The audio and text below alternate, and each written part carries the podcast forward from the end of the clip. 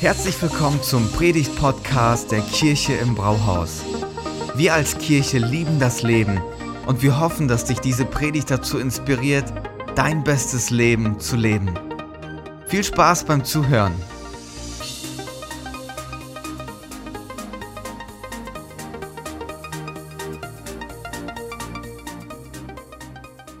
Hey, so schön, dass du heute da bist und was für ein besonderer Tag, vor allem für unsere Teenies. Hey, wir sind richtig stolz auf euch. Wir feiern euch. Will das, ja, komm, voll.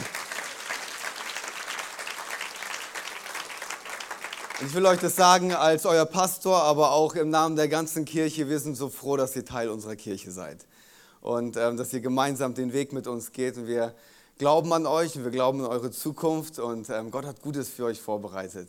Und wir feiern diesen ganz besonderen Meilenstein heute auch.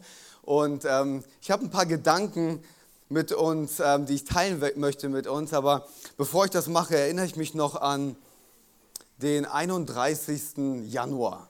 Da war die Freizeit der Teenies. Die waren für ein Wochenende weg und ich durfte als Tagesgast auch dahin kommen. Es lag Schnee im Hart. Delia, ich weiß nicht, wie viel Schnee du von mir gegessen hast oder die waghalsigen Abfahrten mit dem Schlitten. Da gab es unten so eine Rampe, wer auch immer sie gebaut hat.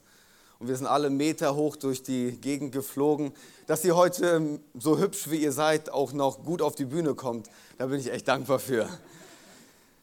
Bei so einer Segnung machen wir das immer so, dass wir den Teenies den Ball zurückspielen und wir sagen denen, sucht euch doch mal ein Motto aus, das über diesen Tag stehen soll. Ihr dürft euch ein Thema aussuchen, über das wir dann auch reden und das so euren Tag auch begleiten soll. Und die haben sich das Thema ausgesucht, hoffnungsvoll in die Zukunft.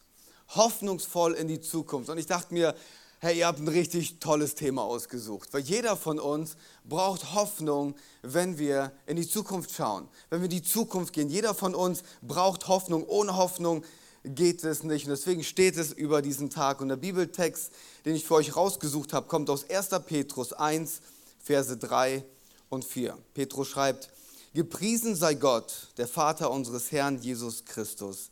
In seinem großen Erbarmen hat er uns durch die Auferstehung Jesu Christi von den Toten ein neues Leben geschenkt.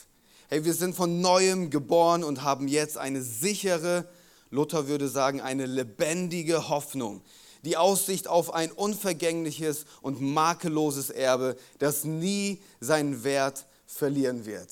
Eine lebendige, eine feste, eine sichere Hoffnung. Und das ist das Geheimnis des christlichen Glaubens, dass wir nicht einfach nur irgendeine Hoffnung bekommen, sondern wir bekommen eine feste, sichere und lebendige Hoffnung, mit der wir in die Zukunft schauen dürfen, voller Erwartung. Und das ist, worüber ich heute ein paar Gedanken teilen möchte.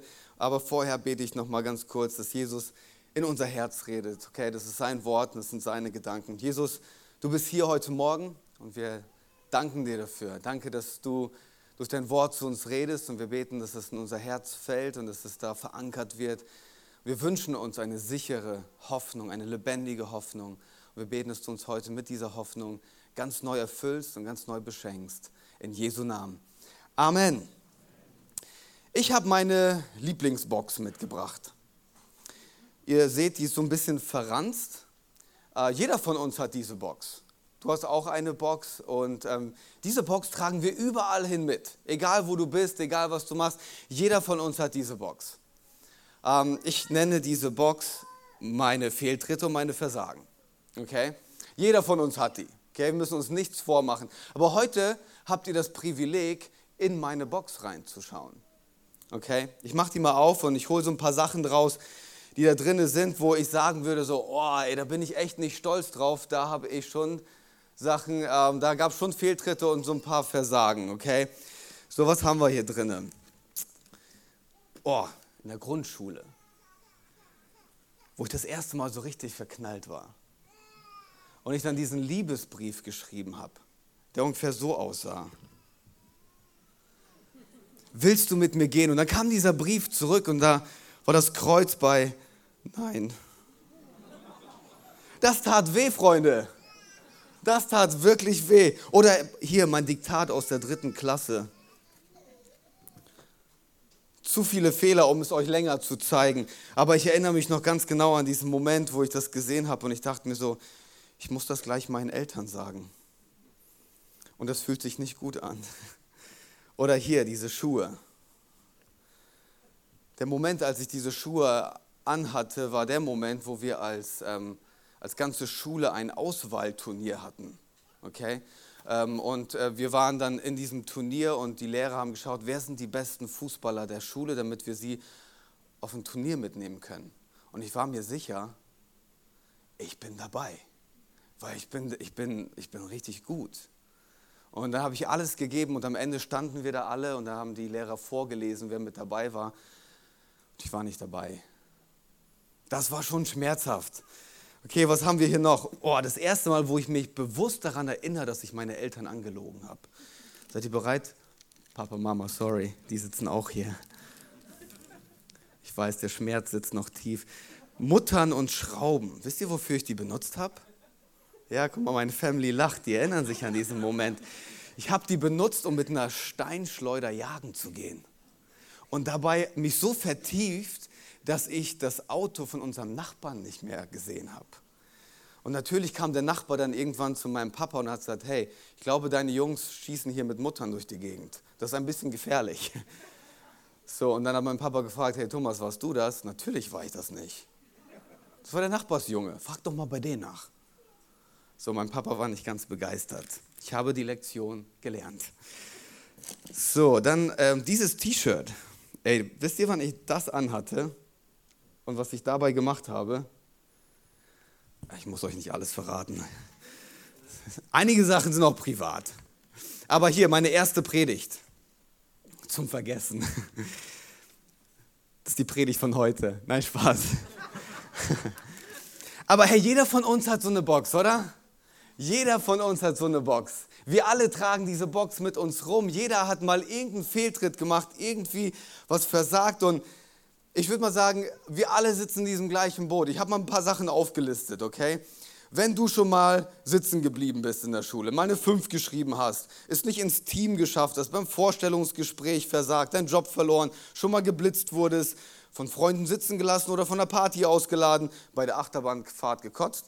Ähm, wenn du mal die Fassung verloren hast, weil dein Dreijähriger dich aus der Fassung bringt, ähm, weil der genau weiß, welche Knöpfe man zu drücken hat wenn du mal vergessen hast, dein Kind von der Schule abzuholen. Einige von euch wissen ganz genau, wovon ich rede. Hey, wenn du moralisch, sozial, sportlich, akademisch auf der Beziehungsebene versagt hast, dann zeig mir mal ganz kurz, ob du mit dabei bist. Einmal ganz kurz. Und wenn du jetzt nicht aufzeigst, wäre das der Moment, wo du aufzeigen solltest. Okay, nee, haltet mal ganz kurz eure Hände hoch. Bist du mit dabei? Hey, Tini, schaut mal, ein Raum voller Loser. So viele Versager mit am Start. Hey, wir sitzen alle im gleichen Boot. Jeder von uns. Du siehst vielleicht heute richtig schick aus, hast dich richtig rausgeputzt, du siehst toll aus, aber trotzdem sind wir alle mit diesem, mit diesem Ding unterwegs, mit dieser Kiste. Und die Frage ist ja, wie gehe ich hoffnungsvoll in die Zukunft, obwohl ich so eine Box habe? Wie gehe ich hoffnungsvoll in die Zukunft mit all den Sachen, die ich noch hier reinpacken werde?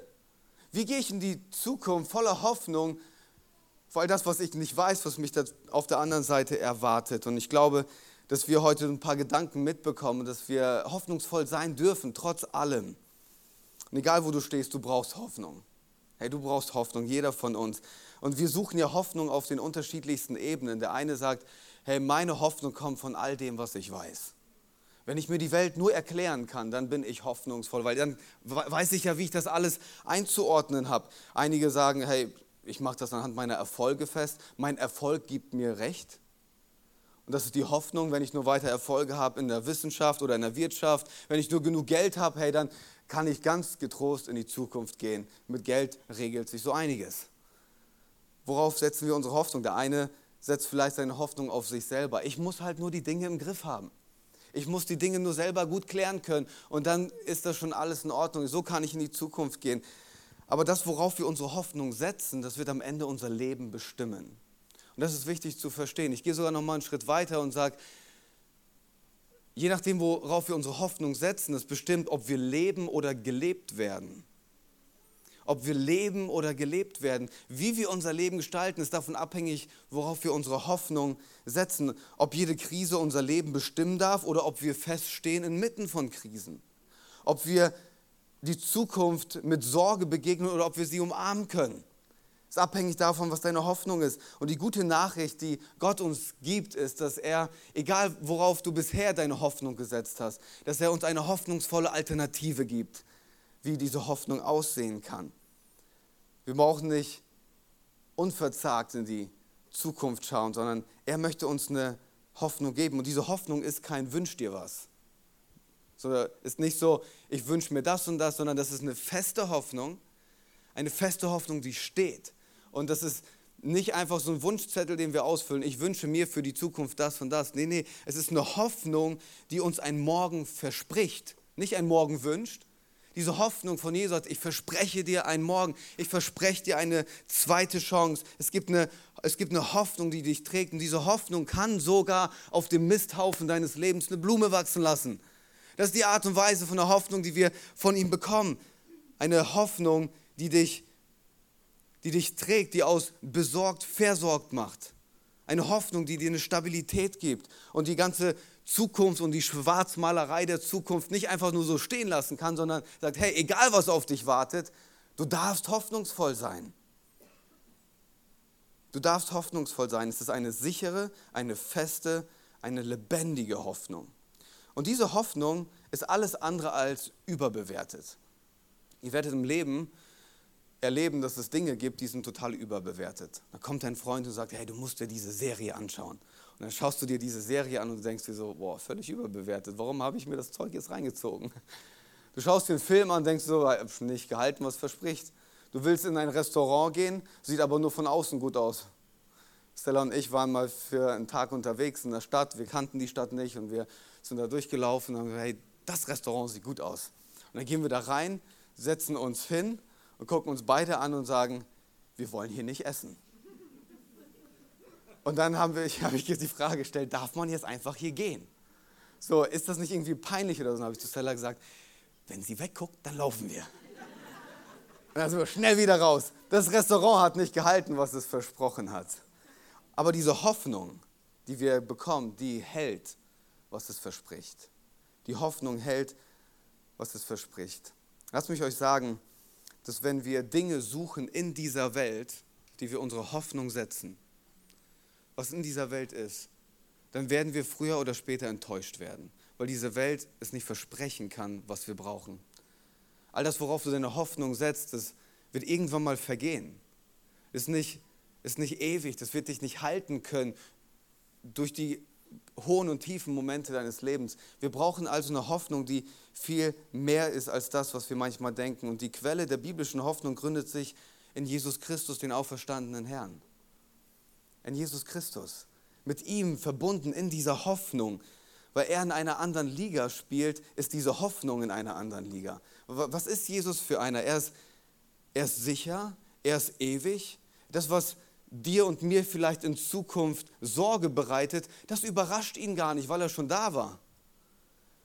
Das kennt er schon. Und er weiß, was du heute brauchst, um in die Zukunft zu gehen, weil er ewig ist.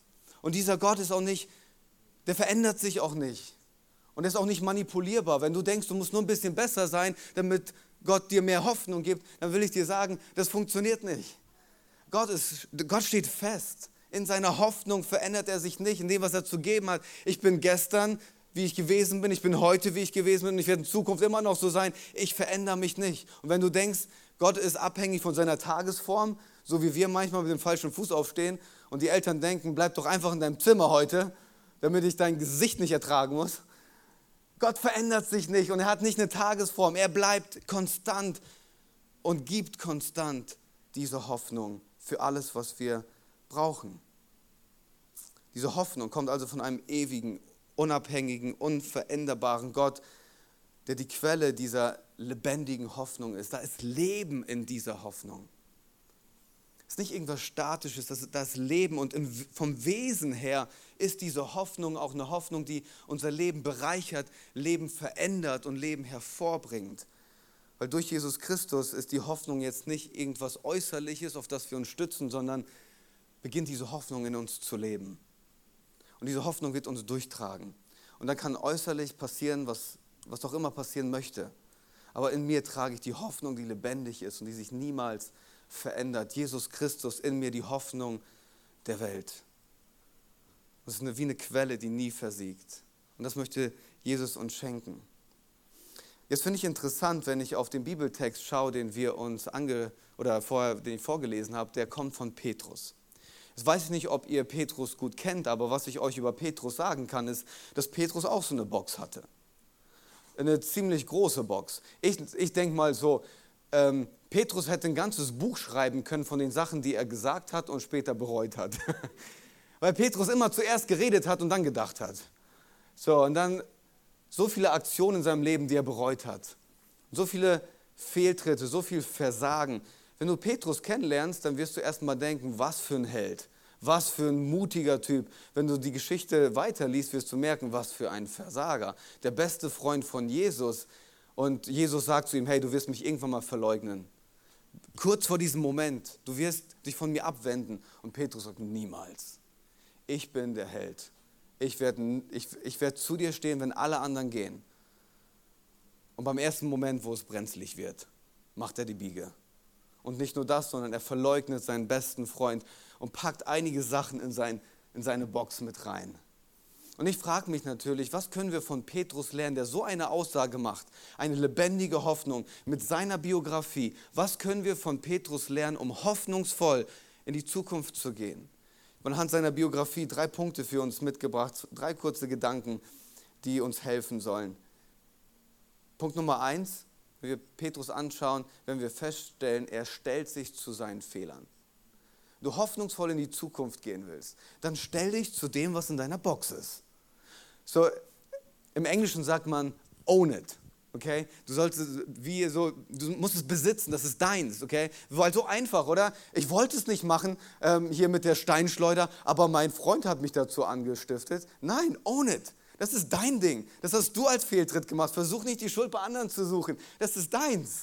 Stell dich zu deinen Fehlern. Was macht Petrus? Matthäus 26, Vers 75.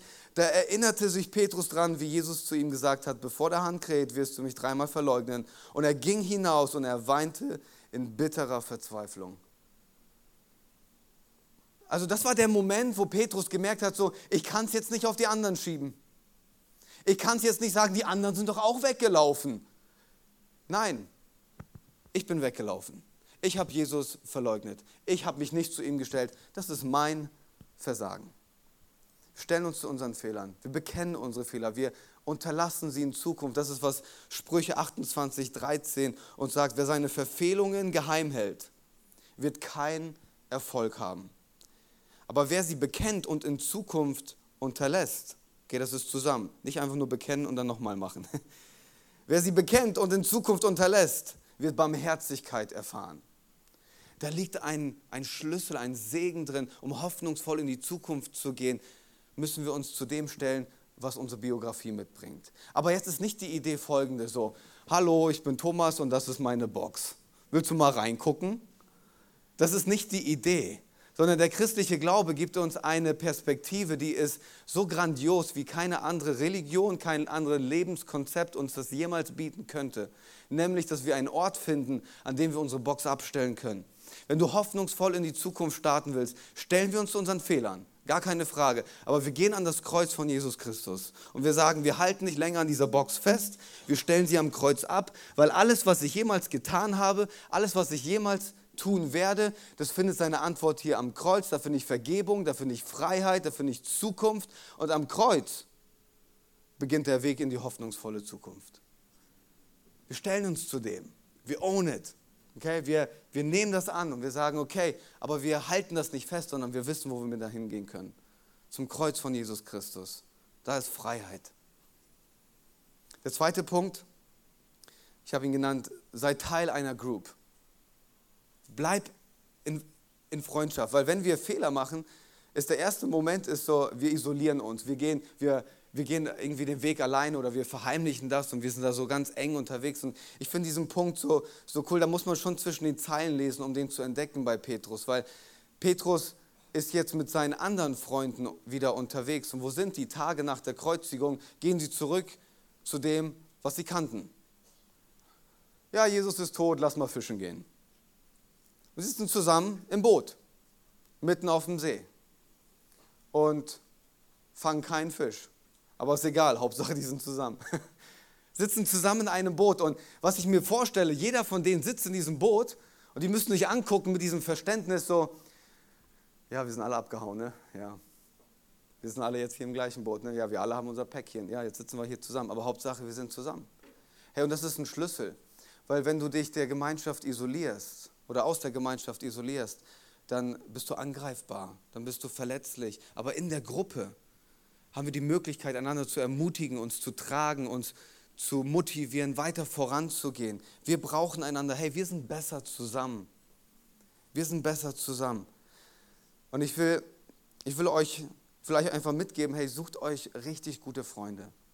Baut euch richtig starke Freundschaften, die ein Leben lang tragen, wo ihr gemeinsam unterwegs seid. Und ähm, habt eine gemeinsame Grundlage, auf der ihr diese Freundschaft baut. Und manchmal bin ich mit jungen Leuten unterwegs und ich frage so, ja, was verbindet euch denn? Ja, wir, wir mögen beide gerne Sushi essen. Ja, was machst du, wenn der nicht mehr Sushi mag? Ja, wir mögen gerne die gleiche Serie schauen. Ey, ganz wirklich, ist, ist das echt die Ebene, wo wir uns verbinden? Nein, nein, ich glaube nicht. Glaube, dass Gott uns auch eine Möglichkeit gibt, auf dem gleichen Fundament, der gleichen Herzensausrichtung, der gleichen Lebensausrichtung, sagen, hey, in unserer Unterschiedlichkeit können wir doch gleichzeitig das Ziel nach vorne haben und sagen, wir sind da gemeinsam unterwegs. Wir leben für eine gemeinsame, größere Sache als wir selber.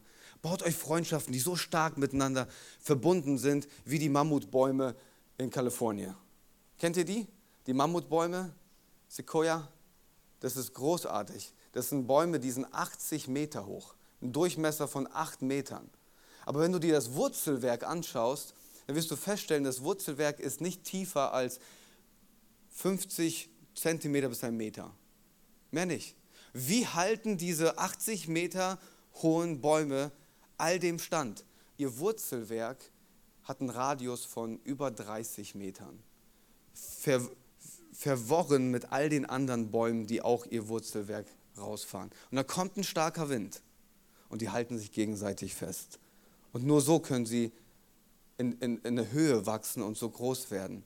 Und das ist, glaube ich, ein gutes Bild für uns, wenn wir in die Zukunft gehen wollen. Wir brauchen Freundschaften, wo wir uns gegenseitig halten. Ich glaube, das ist eine Botschaft drin in, dieser, in diesem Spektakel der Natur, das Gott uns da gibt dass wir davon lernen können, wie wir miteinander verbunden sind. So wie der Prediger 4, äh, Vers 9, das sagt, zwei haben es besser als einer alleine, denn zusammen können sie mehr erreichen. Stürzt einer von ihnen, dann hilft der andere ihm wieder auf die Beine. Doch wie schlecht steht es um den, der alleine ist, wenn er hinfällt. Niemand ist da, der ihm wieder aufhilft. Umgibt euch mit Menschen, die euch tragen, die zu euch stehen, auch wenn ihr mal versagt habt, wo ihr offen sein könnt, wo ihr starke Freundschaft baut. Und trefft euch nicht nur online über Discord. Echte Begegnung macht den Unterschied. Echte Begegnung macht den Unterschied. Und Punkt Nummer drei, kommt zum Abschluss meiner Predigt. Tauche ein und schwimm zu Jesus. So nenne ich den Punkt. Was meine ich damit? Du schaust dir dieses Szenario an. Die sitzen alle zusammen im Boot und dann entdecken die jemand, der ein Feuer macht am Strand. Und das ist dieser Mensch am, am Strand und ruft zu den Leuten im Boot und sagt, hey, habt ihr schon was gefangen? Das ist die schlimmste Frage, die du stellen kannst, wenn du noch keinen Fisch gefangen hast. Letzte Woche war ich mit einem Kumpel die Angel reingehalten und ausgeworfen, reingeholt, ausgeworfen, reingeholt, keinen Fisch gefangen. Es ist frustrierend. So, und jetzt ruft er, hey, habt ihr einen Fisch? Nee, haben wir nicht. Und dann sagt er, nimmt doch das Netz und werft es auf die andere Seite wieder raus. Und die machen, okay, werfen es raus und das Netz ist voller Fische, so voll, dass die Netze reißen. Und in diesem Moment checken alle im Boot, Jesus hat doch schon mal so eine Aktion gebracht. Und dann ruft Johannes, das ist unser Herr, das ist Jesus. Und in dem Moment, wo Johannes das ruft, springt Petrus ins Wasser, kopfüber. Und er schwimmt zum Strand und er schwimmt. Und dann steht er wie so ein nasser Pudel vor Jesus und schaut ihn an. Und ich denke mir so, er kommt mit all dem. Er kommt im Hinterkopf, hat er, ich habe ihn doch gerade erst verraten. Und jetzt steht er vor Jesus. Und ich kann mir nur vorstellen, wie der Blick aussehen musste. Und dann verbinde ich jetzt diese Gedanken aus dem Petrusbrief, dass er sagt, es ist eine lebendige Hoffnung. Warum? Weil Petrus in diesem Moment merkt, diese Hoffnung ist nichts Externes, sondern ich schaue in die Augen der lebendigen Hoffnung. Und diese Hoffnung hat einen Namen und dieser Name ist Jesus Christus. Und das ist die Hoffnung. Und Petrus entdeckt, ich stehe jetzt vor Jesus mit all dem, was ich gemacht habe und ich empfange Vergebung und ich empfange neue Perspektive und ich empfange eine neue Vision für mein Leben und ich empfange eine Zukunft, die nur er geben kann. Und ich glaube, das ist entscheidend für uns, wie wir in die Zukunft gehen, ob wir hoffnungsvoll gehen oder nicht. Ist davon abhängig, ob wir uns jedes Mal wieder neu entscheiden, egal, bei, egal was wir gemacht haben. Jesus ist damit nicht überfordert. Aber ob wir jedes Mal uns entscheiden, werde ich jetzt aus dem Boot springen und werde ich zu Jesus schwimmen oder nicht? Oder werde ich versuchen, das Thema selber zu lösen? Und Jesus steht und wartet. Immer wieder neu. Sagt, hey, du darfst. Komm zu mir. Und bei mir bekommst du für dein Leben, für dein Herz alles, was du brauchst, um hoffnungsvoll in die Zukunft zu gehen. Und das ist, was ich uns als Kirche, aber ganz besonders euch, liebe Teenies, wünsche. Dass egal, was ihr erlebt, dass ihr den Mut habt, euch zu euren Fehlern zu stellen aber nicht sie einfach mitzutragen, sondern ans Kreuz geht. Dass ihr Teil einer Gemeinschaft seid, die euch trägt und Freundschaften, die so stark sind, dass egal welche Winde wehen, sie euch nicht umpusten können. Und dass ihr jedes Mal den Mut habt, aus dem Boot zu springen, zu Jesus zu schwimmen und von ihm zu empfangen, was nur er geben kann. Und dafür möchte ich beten und dann geht es mit dem Gottesdienst weiter. Jesus, vielen Dank, dass du die lebendige Hoffnung bist. Bei dir bekommen wir alles, was wir brauchen, eine sichere Zukunft von ewigem Wert, das niemals vergeht. Und ich bete, dass du uns begegnest in all dem, wo wir hoffnungslos sind. All die Fehltritte, die wir gegangen sind und die wir vielleicht auch versteckt haben bisher. Wir beten, Jesus, dass du ganz neu mit dieser Hoffnung in unser Herz kommst, dass wir kommst, dass wir zu dir gehen können dass wir von dir alles empfangen, was wir brauchen. Jesus, wir brauchen deine Hoffnung. Wir wissen, die Zukunft ist ungewiss, aber du bist gewiss für alle Zeiten. Und darauf wollen wir uns stellen. Im Namen von Jesus. Amen. Amen. Vielen Dank fürs Zuhören. Wenn du eine Frage hast, kannst du uns gerne eine E-Mail an info at kirche-im-brauhaus.de schreiben. Wir geben unser Bestes, um deine Fragen zu beantworten. Bis zum nächsten Mal beim Predigt-Podcast der Kirche im Brauhaus.